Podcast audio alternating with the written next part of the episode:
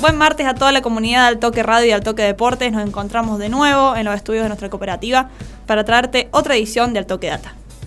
Pasó otro fin de semana de fútbol regional con la Primera División A en su sprint final del torneo de apertura, el ascenso terminando de definir sus últimos clasificados a zona campeonato y el femenino, luego de jugar la novena fecha, tiene un nuevo puntero.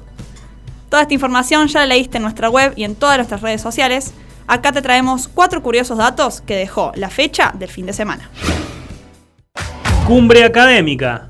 En el partido entre Municipal e Independiente Dolores se encontraron en ambos cuerpos técnicos cuatro exfutbolistas del ascenso de universidad en 2009.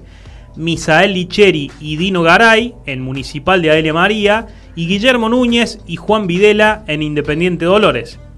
Tras el triunfo de Dolores, se estiró el historial entre ambos equipos. La Furia Roja manda con 15 triunfos contra 13 victorias del Celeste. 6 empates completan el registro.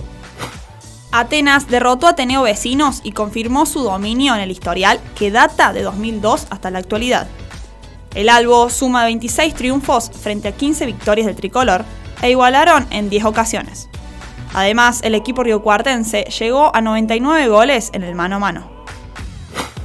El historial entre Atlético San Basilio y Lautaro Roncedo cumplió 20 años ininterrumpidos. Desde el 2003 hasta el presente se midieron en 28 oportunidades, con 10 triunfos del Azul, 9 victorias del Doctor y 9 igualdades. El primer partido del mano a mano se jugó el 20 de julio de 2003 con victoria 3 a 1 de Ronceo en San Basilio por la fecha 14 del torneo de apertura.